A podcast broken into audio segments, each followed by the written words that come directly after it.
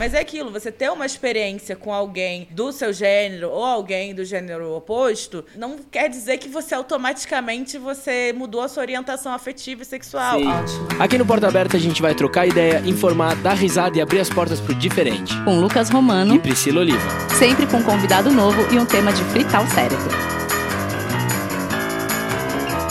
Sejam muito bem-vindos a mais um episódio de Porta Aberta! Olá, Bertinhos e Abertinhos! Como é que vocês estão, Brasil? Tudo certinho? Abertinhos, a gente vai direto pro assunto. Ó, quantas vezes você realmente parou pra pensar sobre a bissexualidade? Porque parece que muitas vezes ela é meio esquecida ali, desconsiderada, você não acha? Não, ou mesmo quantas vezes a gente já não ouviu alguém falar ai, a fulana, não, eu não concordo, porque a fulana não é bi, porque ela é casada com um homem, então ela é hétero. Ou então aquelas frases tipo, ai, bi, eles são bem tranquilos, curtem tudo, não sofrem preconceito, a vida deles é mais fácil. É aí que vocês estão todos enganados, Brasil. Exatamente. E para ajudar a gente a bater um papo sobre esse assunto, convidamos a maravilhosa influenciadora, comediante e biscoiteira, aqueles, Babu Carreira. Uma salva de palmas. Ei, Oi, pessoal! Certo? Bem-vinda, Babu. Muito obrigada pelo espaço, pelo convite. É um prazer estar aqui. É um prazer receber você. Obrigado por ter aceito Estamos muito convite. felizes. Ah, que bom. Apesar de tudo, daremos boas risadas hoje aqui. Ai, não bota essa pressão, gente. Não, não vou pedir pra você Eu contar acabei piada. de tomar um cafezinho. Eu vou acordando. É, Você pode exigir isso depois de 40 minutos de programa. Babu, pra quem ainda não te conhece, conte um pouquinho mais pros nossos ouvintes quem é você na fila do pão. É, Eu sou uma garota carioca, vim a São Paulo em busca de oportunidades, encontrei muitas na Rua Augusta. Amo. É, e também em casas de show, mas primeiro, mentira, gente, vamos lá. É, eu sou, de fato, essa, uma parte disso é verdade, eu sou carioca, sou humorista, moro em São Paulo há mais ou menos, vai fazer quatro anos esse ano. Tenho um podcast chamado Biscoito Podcast, que é sobre bissexualidade, com mais dois companheiros meus, não companheiros de poliamor, companheiros de bancada, que é o Gui Neves e a Tatiane Leite. Faço stand-up, também sou roteirista e tenho um livro chamado Solteira Assim Sozinha também, disponível para Amazon. Kindle e em breve em pré-venda para livro físico. Eba, Arrasou. arrasou. E deixa eu te perguntar, muita gente te faz essa pergunta de Babu, como define a bissexualidade? O que, que é bissexualidade? Ou você já acha que a partir de agora as pessoas já têm noção do que, que é? Então, o- um dos grandes problemas da bissexualidade é que ela é uma coisa que as pessoas acham que sabem o que é. Uhum. Que Nem se fala, ah, o que, que é um contador? Você sabe? A pessoa, ah, eu sei o que, que é, mas o que, que um contador faz? Aí a pessoa fica. É. É. Os bissexuais são meio contadores nesse aspecto.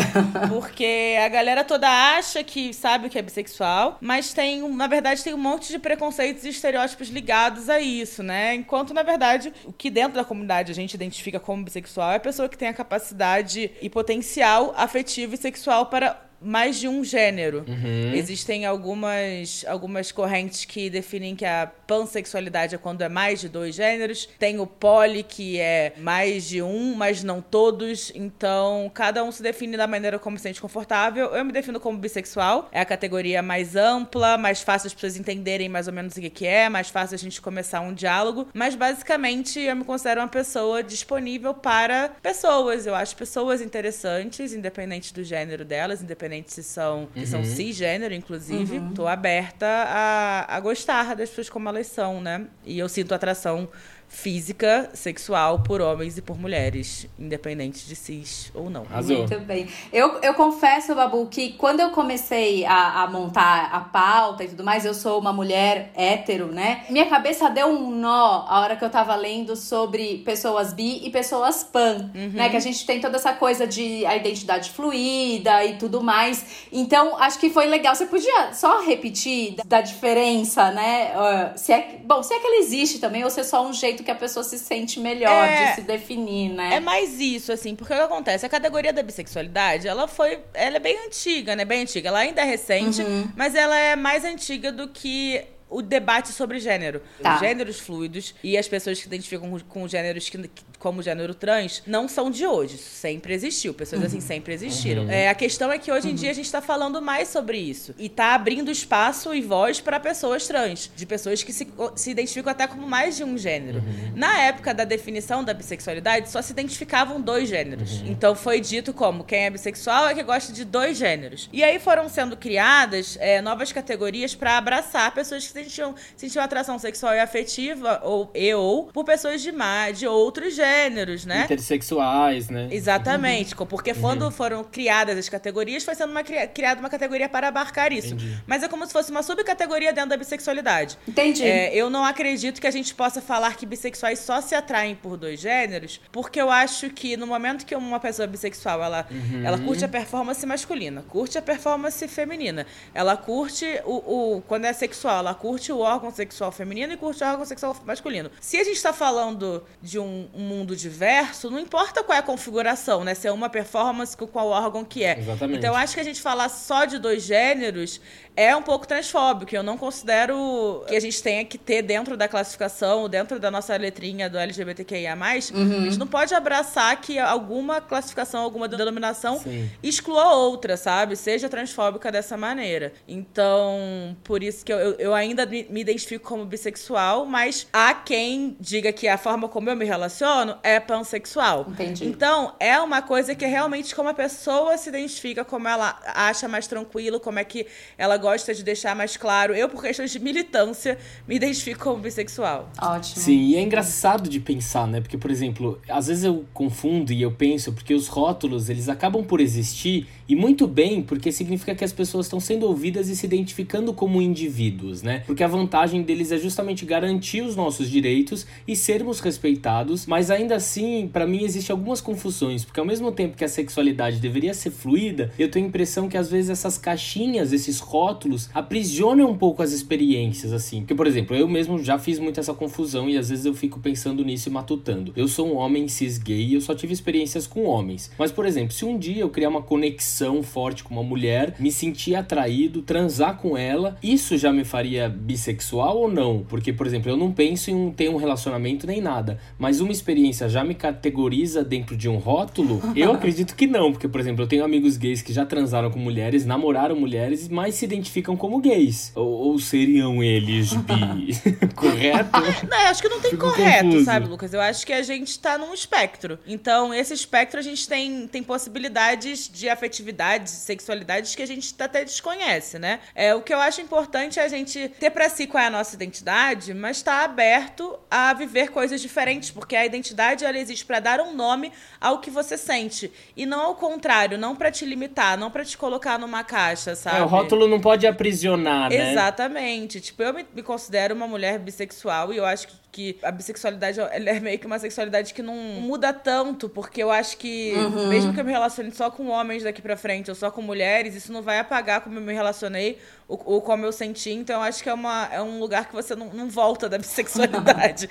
É, a menos que você tenha se relacionado com um comportamento bissexual, mas não se identificado como bissexual, que é o caso que acontece quando a pessoa performa a bissexualidade é porque ela ainda quer ser aceito em grupo X ou Y, ela acha mais fácil ainda ficar com homens ou ainda ficar com mulher, mas não acha tão legal fazer aquilo, né? Não é o meu caso. Eu me diverti a beça com xereca, com pau, tá tudo ótimo. Então, com homem, com mulher, com as performances todas. Então, pra mim, nu- nu- nunca deixarei de ser bissexual até onde eu sei.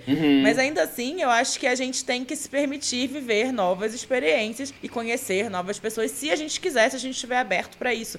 É claro. Mas é aquilo, você ter uma experiência com alguém do seu gênero ou alguém do gênero oposto, não quer dizer que você automaticamente você mudou a sua orientação afetiva e sexual. Sim. Até porque, por exemplo, tem mulheres que. mulheres lésbicas que namoram mulheres, e aí, de repente, a namorada faz a transição e vira um homem, vira um homem hétero. E aí a pessoa se encontra numa relação hétero, mas a orientação dela, que ela se identifica, é de lésbica. Sim. Então ela virou hétero. Não, ela tá no relacionamento Sim. hétero, mas ela se considera lésbica. Então, não muda a partir de quem a gente tá, não muda a partir de uma relação que a gente teve, sabe? Porque a gente é majoritariamente como a gente se identifica, podendo ter um, outras experiências ao longo do caminho, tá tudo bem. Sim. É, e é louco essa coisa do, do machismo, né? Como ele vai contaminando a sociedade como um todo e que, obviamente, a, a- a bissexualidade também esbarra com questões machistas. Quando a gente tem, por exemplo, que vários homens que são bissexuais, geralmente eles são chamados de gays enrustidos, né? Que não querem se assumir. E aí dizem que, né, as mulheres têm um pouco mais de facilidade para se assumirem bissexuais. E aí entra uma questão que eu tenho, tipo, uma dúvida também, porque a gente sabe como mulheres lésbicas é uma coisa bem fetichizada na sociedade. Você acha que as mulheres bissexuais são ainda mais? Primeiro, Eu preciso falar uma coisa que eu esqueci de falar, gente. Eu não sou a voz bissexual do Brasil, Não, tá? tudo eu bem. sou uma voz. eu tô não dando aqui a minha opinião baseada na minha vivência e nas minhas observações. Então deixa eu deixar aqui, não sou sexóloga. Claro. Adoraria, mas não tenho o investimento da faculdade. Mas vamos lá. Cara, o que acontece com a bissexualidade feminina e masculina é o seguinte: a bissexualidade feminina, mal ou bem, ela tem um lugar dentro da sociedade heteronormativa, que é o lugar do fetiche masculino hétero, tá? Então, por isso, as pessoas entendem aquela coisa, novamente, da contadora. Ah, então ela tá ali a serviço da minha sexualidade, então ela pode estar aqui. Porque na minha fantasia, duas mulheres se pegando é uma coisa meio que elas estão aquecendo enquanto não entra ali eu como homem pra fazer a minha parte, que é botar o pênis, né? E as duas vão vir e vão fazer tudo em cima de mim e vai ser todo maravilhoso. E, e- e é isso, é esse lugar da bissexualidade fem- feminina. Então, mal ou bem, quando você fala pra um cara, ah, eu sou uma mulher bissexual, ele te coloca em alguma coisa que é interessante pra ele. É, o show, vou transar horrores. Exatamente. De alguma forma, aquilo ali tem um interesse em potencial, então ele fala, ah, beleza, ainda que um lugar ruim, existe um lugar social. A bissexualidade masculina é um, é um bicho-papão, né? Um negócio que, como assim? Você é um cara que fica com cara e com mina. O que isso quer dizer pra mim como homem? Quer dizer que eu não vou entender se é pra eu me trocar na sua frente ou não, eu não vou entender se você pode dar em cima de mim também ou não, porque até agora você tava com uma mina, mas você também pode me olhar com esses olhos. Então, realmente, é, como a sociedade é gerida dentro do, da- do esquema do patriarcado, Sim. tem muito um, lugar pro homem bissexual, né? É, o menor índice de saída do armário é de homens bissexuais e o maior índice de, de transtornos mentais é dentro da comunidade bissexual, justamente porque a gente recebe essa pressão Sim. muito louca, que é tipo, vocês servem, mas vocês servem pra coisas específicas. Vocês servem pra o fetiche, vocês servem Uma noite satisfazer um casal, né? Porque vai satisfazer os dois, é isso. ou então vocês servem como, como uma escada pra eu me assumir como gay, uma escada pra eu me assumir como lésbica, mas raramente é algo que é identificado como uma sexualidade e afetividade válida. Uhum. E eu falo sexualidade e afetividade porque nem todo bissexual transa, né? Apesar de ser bi- bissexual que a gente fala, é, a gente tem pessoas que são bissexuais e assexuais ao mesmo tempo. Sim. Que são interessadas em, em relações românticas ou aromânticas também, mas sentem atração é, afetiva pelos dois gêneros ou mais, mas não necessariamente são pessoas que transam. Então é uma série de, de sinuosidades, é uma série de possibilidades que quanto mais a gente vai destrinchando e mais a gente vai falando, mais vai confundindo e mais vai se afastando do que a gente entende como uma relação hétero. Sim. Porque a relação hétero ela é fechada em tipo um homem e uma mulher. E geralmente é uma relação monogâmica. Geralmente é, não tem fluidez. Ou monogâmica pra uma parte só, né? Ou monogâmica só, pro, só pra mulher e pro homem é uma relação não monogâmica. Que tem sexo envolvido, que o sexo é uma forma, é uma, às vezes, moeda de troca, que o sexo tem um peso muito grande, que o sexo Ah, é completamente, é determina tudo, né? a, afetividade, quanto que a gente se gosta baseado em quanto que a gente transa. Então, quando a gente vai saindo dessas amarras, dessas noções preconcebidas, e quando eu digo amarras e noções preconcebidas, eu não tô dizendo que não tem pessoas que gostam de se relacionar genuinamente assim. Sim. Cara, a monogamia, a heterossexualidade, isso tudo pode funcionar pra muita gente. E tá tudo bem. Não é uma. a- o estilo de vida bissexual não é um estilo de vida. Não é uma coisa que a gente escolheu e que a gente acha melhor. Sim. É o que funciona pra cada um. Se pra você funciona ser hétero monogâmico, perfeito. Eu sou uma mulher bissexual que está hoje numa relação heterossexual e monogâmica. Fechado. Então, cada coisa funciona pra você. É, e é essa dificuldade de muitas pessoas entenderem isso, né? Porque, por Sim. exemplo, não sei se você já entrou no Clubhouse, mas é um novo aplicativo de conversas por áudio, eu tô amando. E aí eu e a Pri, a gente abriu uma sala com os amigos sobre conselhos amorosos de graça, né? Então é super legal. E aí, por incrível que pareça, apareceram duas pessoas com uma questão muito parecida, que é de se assumir, assumir a sua bissexualidade, né? Um homem ele tava lá e ele disse que ele tava namorando uma garota, ele tava criando uma relação super bacana com ela, super apaixonados, e aí chegou naquele momento. Eu conto para ela que eu sou bi ou não? Porque eu quero ter uma relação monogâmica com ela, mas será que ela vai me aceitar? Porque ele falava: "Ah, vai chegar um momento que ela vai pensar, pronto, uma hora ele vai me trocar por um cara", e ele não queria que ela pensasse isso, mas ele ficava com o sentimento: "Eu quero contar porque faz parte de quem eu sou, mas eu tenho medo disso mudar a relação que ela tem comigo, né?" E essa é uma situação que muitas pessoas bissexuais enfrentam, né? É, bastante. É, na minha cabeça, na minha cabeça, a gente não devia ter que esconder nenhuma parte do- de quem a gente é pra pessoa que a gente gosta. Exatamente. Só que ainda assim, eu adoraria falar pra você que toda pessoa que é preconceituosa é horrível, mas é mentira isso. o preconceito é uma coisa que atinge pessoas legais também. E esse é o problema do preconceito. Se fosse só gente escrota, ia ser muito fácil a gente lidar. Só não me relacionar com pessoas escrotas, foda-se. Então é, é uma- realmente uma questão muito delicada, porque o ideal seria sim falar. Sim, vamos conversar aqui, vamos, vamos. Escuta aqui o Biscoito Podcast pra gente entender o que, que isso significa, etc, etc. Só que realmente é uma situação muito delicada. As pessoas têm dificuldade de achar que a gente fica só com uma pessoa, que a gente é capaz de, de canalizar a nossa afetividade pra uma pessoa só, independente do gênero, né? Eu namorei com- majoritariamente com caras, mas quase todos os meus relacionamentos eram abertos pra eu ficar com outras mulheres. Eu demorei muito pra entender que isso era machismo, que isso era invalidar as minhas relações com mulheres e achar que elas estavam só no, no âmbito sexual e a serviço da relação hétero. E ao Uhum. mesmo tempo, eu sempre fui taxada dentro do relacionamento como a pessoa mais propensa a atrair. Uhum. E eu fui traída em todos os meus relacionamentos, praticamente. Aí. E isso que as pessoas não entendem, né? Num, ah, num relacionamento hétero, eu posso estar ficando com uma menina e, e nisso possa acontecer. Eu posso me apaixonar por uma menina também, sabe? Então vai existir traição da mesma maneira. Exatamente, exatamente. Tanto no relacionamento hétero, monogâmico, quanto no não monogâmico, as pessoas se apaixonam,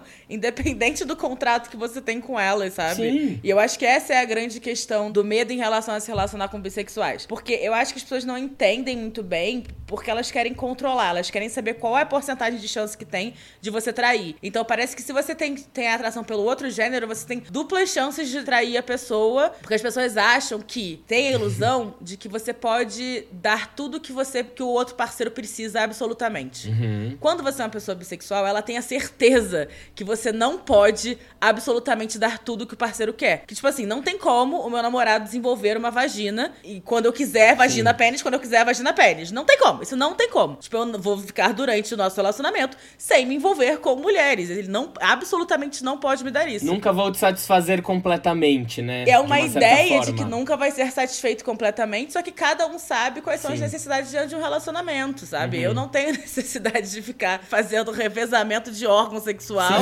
nem revezamento de performance. É, para mim é importante estar com um companheiro ou uma companheira e me sentindo confortável dentro da relação e transando. Isso pra mim que são coisas Sim. importantes. Mas eu não preciso ficar trocando de parceiro, mas tem gente que precisa. E aí são pessoas não monogâmicas. E temos pessoas hétero e pessoas gays e pessoas lésbicas que são não monogâmicas. Sim. Que gostam de ter vários parceiros e conhecer várias pessoas, etc, etc. E tá tudo bem em qualquer um dos jeitos. Só que é aquilo, a pessoa realmente ela vai, ela é confrontada sempre com a ideia real de que ela não vai ser absolutamente tudo que o parceiro precisa.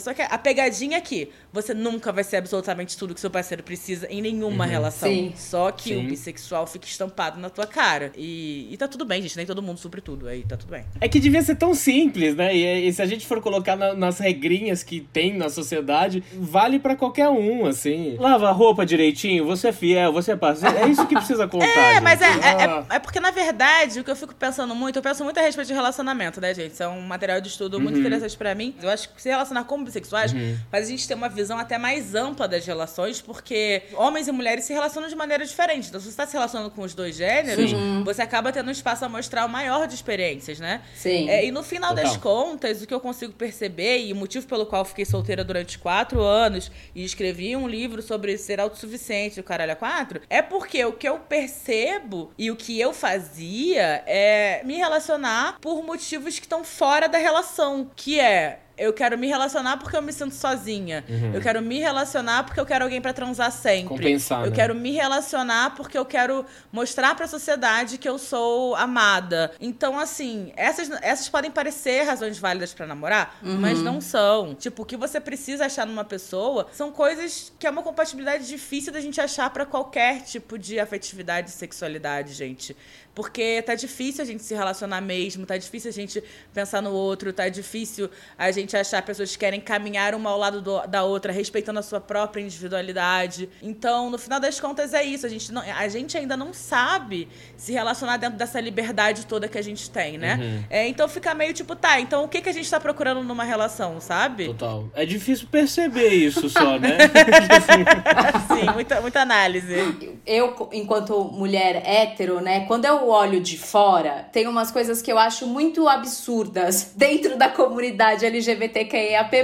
Hum. Que eu não consigo, eu não consigo entender, então eu vou jogar para vocês dois e vocês que lutem os dois hum, aí. Continua. Eu não consigo ah. entender. Claro, a gente sabe o motivo e tal, do porquê que algumas pautas são invisibilizadas dentro da própria comunidade, sabe? Hum. É uma coisa. É, eu não consigo entender da onde vem o preconceito ou por que, que um tem mais preconceito que o outro e é, você vai descobrindo porque eu achava eu aqui na minha ignorância, eu achava que uma pessoa bi, ela tinha realmente menos dificuldades, ela poderia ser mais aceita, as coisas poderiam ser mais fáceis com ela. E aí quando você vai estudando, você fala: "Não, um perrengue é o buraco é muito mais embaixo". Eles sofrem dos dois lados, tanto da galera hétero como da galera é, homo também. Então eu queria entender de vocês, que, o que que acontece dentro da, dessa comunidade do arco arco-íris aí. Não, eu, eu posso falar pelo menos da, do, do meu lado, é que eu acredito que tem uma questão também que o oprimido às vezes sempre acaba esperando um momentinho para também ser o opressor. E isso é tão triste a gente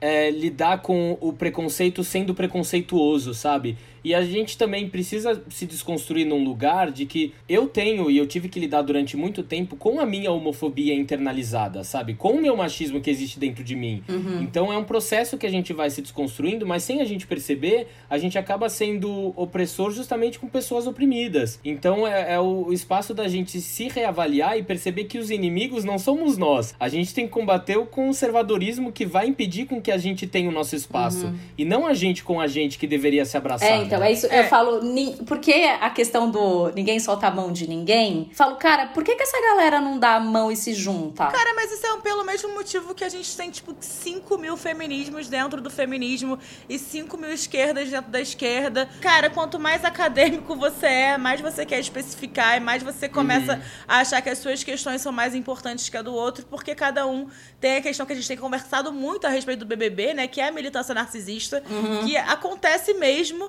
E você, quanto mais você se aprofunda nas suas causas, mais você começa a achar que elas são as coisas mais importantes do mundo. Sim. Eu sou uma mulher bissexual gorda, então para mim também tem essa, essa interseção de luta contra a gordofobia. E se eu não parar e olhar longe, eu vou achar que a coisa mais importante do mundo é a acessibilidade de pessoas gordas. Porque é o que eu vejo mais, é o que eu tô mais próximo, é o que eu estudo mais. Uhum. E não tem um ranking de um ranking de sofrência, sabe? Que a gente possa uhum. dizer quem é que tá sofrendo mais. Então acaba que a gente fica querendo trazer luz à nossa luta pra caramba. E no caso do, específico dos bissexuais, eu acho que existe uma coisa de. É quase como se ser bissexual não fosse uma bandeira, fosse um momento de transição para as pessoas. Então, uhum. quando a pessoa finalmente que passou por esse momento, ela se vê entendida como, não, eu sou um cara gay, eu sou uma mina lésbica, ela olha pro bissexual e fala, ele tá no processo e ele tá em negação. Uhum. Porque essa, essa é a vivência dele, essa é a vivência dela. Então ela vai achar uhum. que é uhum. assim com todo mundo, sabe?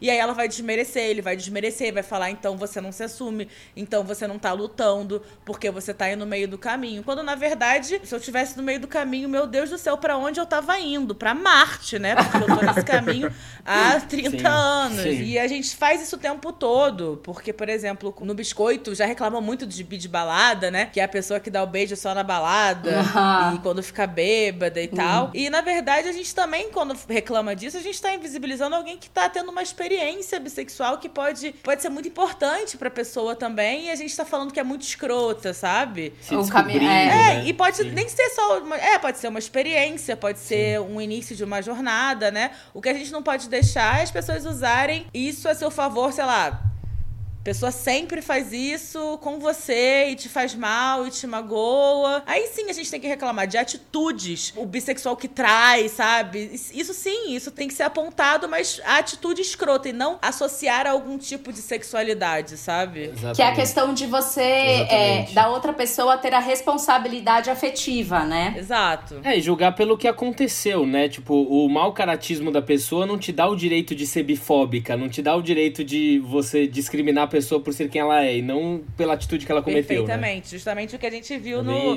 no BBB. O Lucas, ele, ele teve muitas atitudes muito complicadas e muito ruins dentro da casa. E aí, meio que foi uma autorização pra bifobia naquele momento, uhum. sabe? Uhum. Juntou o ranço que eles tinham com o que eles já pensam de bissexualidade, mas não falariam em outra situação, e jogaram tudo ali. Porque uhum. os bissexuais também têm bifobia internalizada, sabe? Quando as minas chegam e falam, e daí que você é bissexual, não tem nada de mais cara? Tem sim. Você não é especial. É, você não é, é especial. É, e, tipo, verdade, ninguém é especial. Sim. Só que existem pessoas que sentem mais a bifobia e outras que não. Uhum. Por exemplo, eu sou uma mulher branca, bissexual, beleza, sou gorda, tenho essa questão aí, um privilégio a menos, ok. Mas sou uma mulher branca, bissexual, de classe média alta, que trabalha dentro do meio artístico. Eu sofro bifobia em níveis muito uhum. leves. Uhum. Agora, tem gente que, tipo, apanha. Uhum. Tem gente que é expulso de casa, tem gente que não consegue emprego. Não dá pra gente falar que porque uhum. pra gente não é nada demais ser bissexual,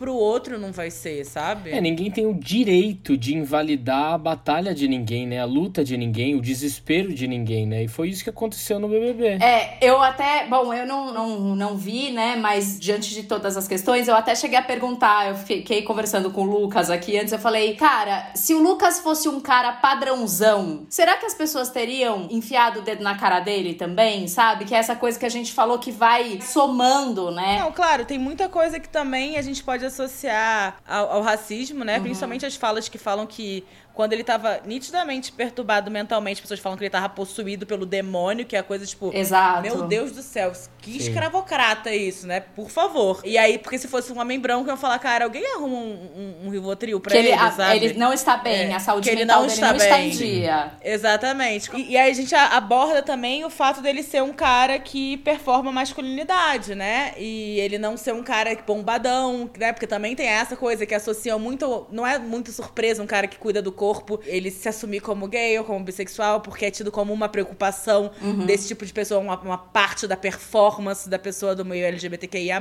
O Lucas foge muito de tudo que a gente espera de um cara gay ou bissexual. Uhum. Então você não quer ler aquilo. Você quer ver ele só como um cara hétero, problemático, etc, né? E realmente, se ele fosse um Arthur é. ou um arcrebiano, talvez até iam falar, gente, do nada? É. Entendi. Ok, mas duvido. Ou estaria a galera em volta pulando igual fazem todos os beijos héteros ali dentro da casa. Né? Exato, né? exatamente.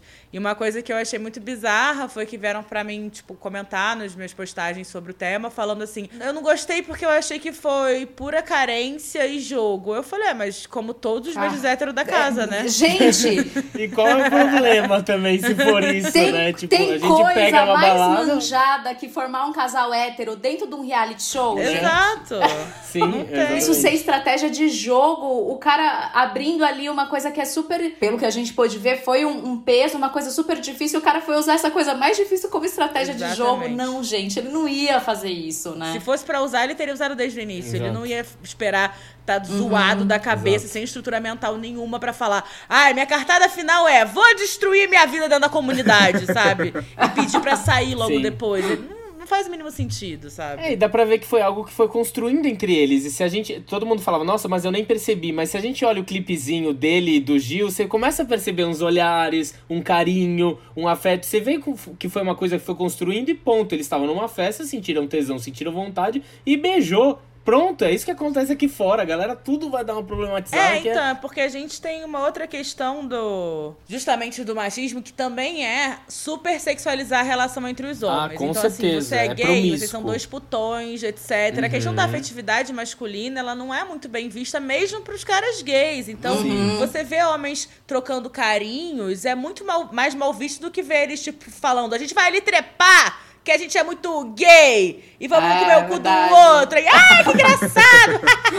Ai, cachorrada. É, cachorrada. Agora vai dar um carinho, vai dar um abraço. É. E aí a gente não vê isso, a gente não é treinado pra reparar, a gente Sim. não identifica como um flerte. Agora, Caio e Rodolfo sendo brotherzão, se abraçando na broderagem, etc. Sim. Tudo bem. Não, e quando tem um carinho entre os dois, que tinha um momento que estavam no quarto, incomoda, né? Porque os dois estavam lá e teve um, um afeto, o Caio entrou, o Rodolfo entrou, não sei se poucas pessoas é, espalharam esse vídeo, mas ele falou, aqui vocês não vão fazer essas É. coisas não. Eu queria muito ver o que, que aconteceria se esse afeto perpetuasse alguns dias, sabe? Com certeza. Eu queria entrar num assunto, num caso aqui, né, que eu achei que tem um pouco a ver com o que a Pri falou sobre o preconceito dentro da comunidade, que, por exemplo, eu mesmo já cheguei a julgar, por exemplo, um amigo que se considera bissexual, namora uma menina, só que o fato dele se achar bi, os amigos, né, falavam que ele ainda não tinha se descoberto, né, porque ainda mais que, que ele andava com bastante amigos gays, é, todo mundo acabava falando, tinha gente que falava, meu, você tá vivendo uma mentira, para com isso,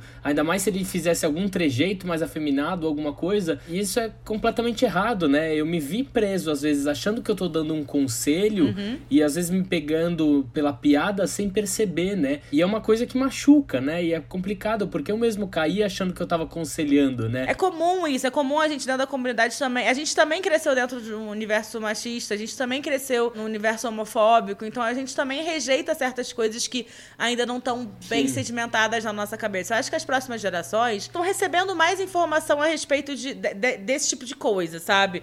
Elas estão vendo diversidade o tempo todo, quando elas têm é, é, essa oportunidade, né, de estar nesse, num meio que fale mais sobre essas coisas e tal. A nossa geração, não sei quantos anos você tem, eu tenho 32. É, 31. Então, pra mim, assim, um cara afeminado era gay. E até um bi afeminado é gay também. Então, eu mesma, como uma mulher bissexual, que fica com mulheres desde os 14 anos de idade, 15 anos, sei lá, eu ainda assim, aos 20 e tal, ainda não ficava com cara bi porque eu achava que era lenda. Aí um dia eu parei na frente do espelho e falei: Você é maluca? Você tá dizendo que você, por ser mulher, tá tranquilo, mas se for um homem, não existe isso que você sente? Que maluquice é essa? E aí me permiti conhecer pessoas, conhecer caras com performance mais feminina. Na verdade, eu já tinha ficado, já tinha tido um relacionamento com um cara com performance mais feminina, que todo mundo falava que era gay. E talvez, existe até a possibilidade dele ser um cara bi, que nunca ficou com nenhum cara, tá tudo bem também. Mas também existe a possibilidade dele ser hétero com uma performance muito feminina, porque era um cara que fazia moda e tal. E quando a gente estava entre a gente, estava tudo bem. Era um sexo normal, era uma relação normal e etc. Inclusive, meu pai é um cara hétero que tem uma performance, às vezes, bem feminina, muita gente estranha. é, inclusive, por ele ser um cara não branco, muito bem educado, é, as pessoas estranham, tipo.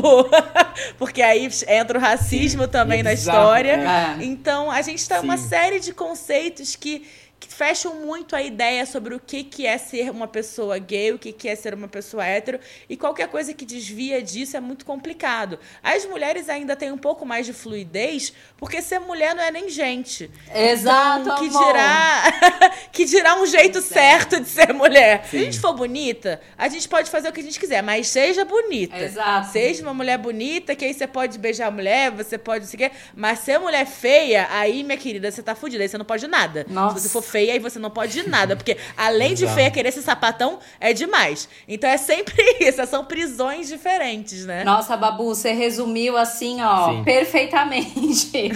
Exatamente isso. Disso que você, que você falou, vocês acham que vai chegar um dia que essa questão de rótulo, rótulos de sexualidade, eles vão realmente deixar de ser necessários? Ou ainda é uma coisa que, tipo, é muito utópica? Um so- um- só um sonho muito, muito distante? Eu, eu, eu, eu sou muito otimista nesse aspecto, sabe, gente? Eu acho que demora, mas não, mas não para. Eu tenho essa impressão, sabe? Eu acho que é, os direitos adquiridos, eles só podem ser revogados se a gente tiver, sei lá, uma puta revolução conservadora bizarra. É. É, estilo... é, The Handmaid's como é que é Tale. o nome? The Handmaid's Tale, o conto da Aya. Não que não tenha aí- gente querendo, não querendo fazer, né? É, eu acho que eu não vou estar viva pra ver esse momento que isso vai acontecer. Eu acho que as classes mais abastadas, né, que é permitido ser livre muito mais do que as pessoas que têm dificuldades financeiras e dificuldades sociais, elas já estão vivendo um pouco disso. Isso. Eu acho que a gente já tem a galera que tem mais acesso à informação, Uhum. conseguindo navegar melhor, conseguindo viver melhor a sua verdade. Mas isso até chegar nas camadas populares, até todo mundo entender a, li- a liberdade plena, né? Primeiro porque a gente também precisaria diminuir um pouco o gap social para as pessoas terem essa liberdade, né? Tem- existem pessoas que não tem tempo de pensar nessas paradas, às vezes não conseguem, porra, ter a tranquilidade de ser quem elas são, sabe? Então esse é um papo que a gente ainda tá tendo que é muito elitista. Total. Então não Total. dá pra falar que, tipo, ah, amanhã vai estar todo mundo super pra frentex, sendo livre, sem nem perguntar do que que curte, sabe? Se relacionando com pessoas. Mas eu acho que é uma evolução natural. Eu acho que a gente tá com, tá com os anos contados aí de uma repressão sexual, que eu acho que não, a gente não volta. Tipo, depois que as mulheres começaram a tomar pílula anticoncepcional, a sexualidade feminina mudou e não regrediu desde então. Só tem andado pra frente. É aos pouquinhos, é devagar, mas isso está sendo acelerado cada vez mais com a- o, a- o compartilhamento de informações, com a internet. Então as coisas têm acelerado sim no processo. Mas ainda assim é um processo, sabe? Completamente. Eu queria jogar uma dúvida. Claro que eu quero deixar claro aqui que eu não quero é, julgar a sexualidade de ninguém, mas eu queria tentar que a gente converse pra poder entender, porque eu sei que às vezes o buraco é mais embaixo. Que é, por exemplo, a pessoa que se relaciona um homem, por exemplo, teve uma relação heterossexual durante muitos anos, casou, teve filhos, entrou na sua, nos seus 40 anos e se divorciou e se assume gay. Essa pessoa, na verdade, ela é bissexual, mas tipo, precisou se assumir gay porque de uma certa forma é mais fácil pra eles entenderem e justificar o término de largar essa relação do que se assumir bi, porque se assumir bi de uma certa forma, se sente atraído aos dois gêneros. Então você vai acabar largando a sua família pra ficar com outro, deu pra Eu entender? entendi, eu entendi. Deu pra entender. Cara, então, eu não posso te falar absolutamente que todas as coisas, todos os processos são iguais, né? Uhum, claro. Pode ter sim uma pessoa que. A gente sabe de muita gente que ficou durante muitos anos em relacionamentos hétero por convenção social é, e tendo relações é, homossexuais fora do, do relacionamento ou até reprimindo isso mesmo, sabe? E aí, quando finalmente teve liberdade, falou: não aguento mais e quer saber? Isso aqui que eu vivi realmente uma mentira, etc, etc. Mas tem gente também que tem dificuldade de entender que você abriu outra porta. Sim. E- inclusive, por exemplo, se você é uma pessoa bissexual que foi casada com uma mulher, só que você se identificava como hétero, e o sexo no relacionamento era uma merda, e você era uma pessoa fiel, você só transou com aquela mulher a vida inteira, e o sexo era muito meia boca. Aí você foi e começou a, a namorar um cara que transa super bem, Sim. você goza horrores, e você fala, bom, sou gay, né? Sim. E não, pode ser que a mina que você tava mandava mal pra caralho e o sexo não te preenchia completamente, sabe? Então, tipo, não dá pra dizer exatamente, mas vai de como a pessoa se identifica. Mas é claro que existe uma pressão, sim, pra dizer que você é aquilo agora. Até pra, justamente também pra diminuir a insegurança da pessoa que tá se relacionando com você. Exato, Eu- pra ter uma sabe, do- justificativa, né? Do tipo, não, não, não, eu sou gay, relaxa, não vai acontecer de novo. Sim. Relaxa, não vou voltar nunca mais a ficar com mulher, não vou ficar com cara nunca mais, sabe? Sim. Existe isso também, Total. existe essa pressão. Babu, tem algum recadinho, alguma coisinha que você gostaria de falar? Ou para uma pessoa que está se descobrindo bi, além de ouvir o seu podcast, claro. Mas algum recado, um conselho, conselho. Para alguém que é, ou está se descobrindo ou tem essa, ainda essa questão de que se eu preciso me definir, como, como partir isso, sabendo que talvez possa enfrentar bastante preconceito. Cara, eu acho que assim, na vida a gente escolhe qual perrengue a gente quer passar, sabe? Mas a gente vai passar algum. E eu acho que não tem perrengue maior do que a gente fingir que a gente não é alguma coisa que é. Eu acho que esse é, é muito. Isso é muito mais difícil do que você só viver e enfrentar o que, o que isso quer dizer pra sociedade. Porque muito pior do que enfrentar o julgamento da sociedade é enfrentar o nosso próprio julgamento. Então a gente botar nossa cabeça no travesseiro e sentir que a gente tá escondendo alguma coisa, sentir que a gente não tá vivendo tudo que a gente pode viver, é muito pior do que de vez em quando ouvir um comentário desagradável ou viver alguma coisa que você sabe que é por preconceito. Porque assim, às vezes quando você descobre que você tá sofrendo preconceito, é um tanto libertador também. Porque você fala assim, tá, isso não é culpa minha, isso daqui é preconceito. Então eu vou- tenho, eu tenho que desconstruir esse preconceito aqui nas pessoas, mas não é culpa minha, não é por causa de uma coisa, né, e tal. E eu acho que você não vai viver uma vida mais fácil só porque você não tá vivendo a sua verdade, sabe? Eu acho que é, mais uma vez, é, é escolher qual perrengue você quer. E outra coisa que eu tenho pra dizer é também calma, cara. Eu bato muito nessa tecla que a comunidade LGBTQIAP+, ela não, não deveria estar tá aí pra te massacrar ou pra te cobrar Uhum. nada. Eu acho que o objetivo principal Uhum. dela é te acolher. Se dentro da militância você vai enfrentar um monte de barraco, tá, mili- tá militando errado. Porque a militância principal é vamos acolher as pessoas que não têm acolhimento dentro da heteronormatividade.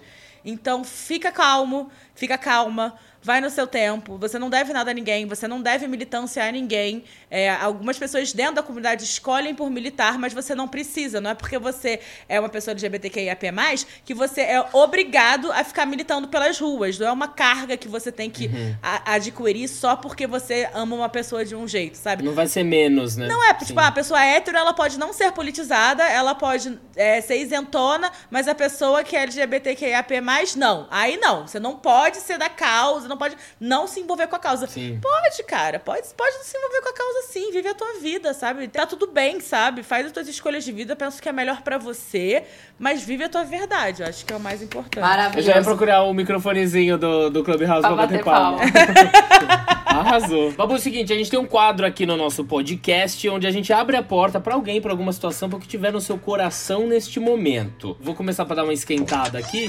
Eu vou abrir a minha porta pra uma rede social que eu curti demais nessa semana, que deu, uma, deu um boomzinho assim. Claro que tem coisas ainda negativas, porque é, é bem elitista num sentido, porque você precisa ter o iPhone, mas eu ainda acredito que eles vão democratizar um pouco mais, senão ele Esperamos já que Titio sim. Zuki é, já Titio Zuki já comprou lá o do Facebook, já tá fazendo deles, então acredito que vai democratizar mais assim, mas eu gostei bastante porque não é o da aparência, né? Você tem que conquistar ali no gogó. Então acho que pode incitar debates calorosos, bacanas e que talvez não incite tanto ao ódio, né? Porque na internet você pode se esconder atrás de um perfil fake e ir lá e xingar. Lá é na voz, então eu acho que talvez possam ter debates mais bacanas. Então eu vou abrir a minha porta aí pro Clubhouse que estreou essa semana. Bom. Pri, Não. pra quem você abre a sua porta? Gente, a gente teve um papo super interessante aqui, mas eu juro que eu vou defender o que eu vou abrir a minha porta. É, eu vou abrir a minha porta para um filme que eu vi e eu há muito tempo não via uma coisa tão, tão bonita, impressionante, que é o filme da Mulan, que eu fui, eu não esperava, eu não esperava que ia ser tão incrível, mas eu realmente eu tenho que bater palma aí pra galera da Disney, porque eles deixaram a questão do desenho de lado pra contar a lenda dessa mulher chinesa. Muito lindo. A direção de arte é uma coisa espetacular, assim, uma das coisas mais bonitas visualmente falando que eu, que eu já vi. Então eu abro a minha porta para este filme, Não, porque ele é muito importante também. Ele traz umas coisas muito legais e quem quiser pesquisar sobre a lenda da Mulan, ela é uma lenda também que ainda a gente a, a gente tá falando sobre as mesmas coisas ainda em 2021. é isso. Maravilha. Massa. Ainda não vi. Eu quero abrir a porta, então, pra duas séries nacionais. Uma que eu comecei a ver hoje, que é Cidade Invisível. Ai, preciso Ah, ver. preciso Sim, que é uma série que a gente que aborda uma coisa que a gente nunca abordou direito, que são as lendas folclóricas do nosso país, né? É, comecei a ver hoje, achei bem interessante, efeitos especiais bacanas, é, narrativa bacana também. E uma outra série que é mais desconhecida, mas é muito legal e tá na Netflix também, se chama Necrópolis, que também é uma galera que, assim, não, é- não são nem meus amigos, eu nem sei, não conheço pessoalmente, mas é uma série da galera de Porto Alegre que fala sobre um Instituto Médico Legal, se passa no Instituto Médico Legal. Então é uma coisa pra quem gosta mais de, de humorzinho meio britânico, assim, uma coisa mais do sarcasmo na ironia. É bem bacana, recomendo demais. Se quiserem assistir Necrópolis na Netflix. As duas que eu falei estão na Netflix. Anotei já. Ótimo, muito Vou bom. procurar. Babu, a gente queria agradecer muito a sua presença. Ai, imagina. Obrigado Muito por ter obrigada. batido esse papo com a gente. Foi Foi, uma ótimo. delícia. Gente, br- obrigada pela, pelo espaço. É, mais uma vez, falar aqui, se vocês quiserem me achar nas mídias, é arroba Babu Carreira. Eu tenho o podcast Biscoito. A gente tem um biscoito recheado que a gente fala toda semana sobre o episódio novo de RuPaul. Que inclusive Ah, Ai, demais. maravilhosa. Eu vi lá, eu preciso ouvir esses. Eu amo. Babu, você tem um outro podcast também, né? Já até deve- Se tivesse em vídeo, ia estar assim, Tenho. ó. Exatamente, porque eu tô me desculpando muito tempo que eu não posto nada. Mas eu tenho sete coisas que também, que eu tô devendo. E eu também queria falar, porque eu escrevo pra uma revista muito legal, chamada Minhocazine. E eu quero falar do Minhoca. Minhocazine porque a gente tá vivendo um momento que o humor tem sido colocado ou como de meme ou como reacionário. É como se não existisse Sim. nada Uhum. entre um e outro, sabe? E principalmente dentro do stand-up, dos humoristas profissionais, a gente é- tem sido muito mal vista. Eu tô fazendo bastante merchan do Minhocazine, que é a zine independente do Clube do Minhoca, que é um clube de comédia aqui de São Paulo, onde eu trabalho na porta, onde eu me apresento, que, cara, tá reunindo muita gente da nova guarda do stand-up, do humor e da comédia que escreve coisas bem diferentes do que você imagina que seja é, o humor brasileiro. E seria legal vocês conhecerem também, sabe? Super, é uma revista. entrar. A gente vai Bora. deixar o link também pra todo mundo que quiser acessar. e- Assinar. É, Assinar. você pode assinar o Minhocazine, é tipo é R$19,90 se você quiser assinar, mas você pode comprar as edições por R$29,90. Tem uma, tem- sabe, tem uma galera legal escrevendo pra revista. Muita mina que tá começando agora escrevendo, a Yandra Querino, a Leia Kio, é, a Renata Said. Então, é é um material que tá vindo muito legal, assim, que eu acho que vale a pena pra você entender qual é o movimento real do humor que tá tendo- sendo feito aqui no Brasil hoje. Muito bom, arrasou. E pra você que tá ouvindo a gente toda semana, a gente vai estar por aqui, Brasil, pra bater um papo com vocês. Segue a gente lá no Instagram, arroba Porta Aberta Podcast. Ah, e a gente promete que vai ter spin-off dos programas toda semana lá no Clubhouse, hein? Ah, é verdade, lá no Clubhouse. Segue eu e a Pri lá no Clubhouse que a gente vai estar lá pra todo domingo a gente bater um papo do episódio da semana, hein? E é isso. Um beijo, galera. Beijo, Tchau. gente. Tchau.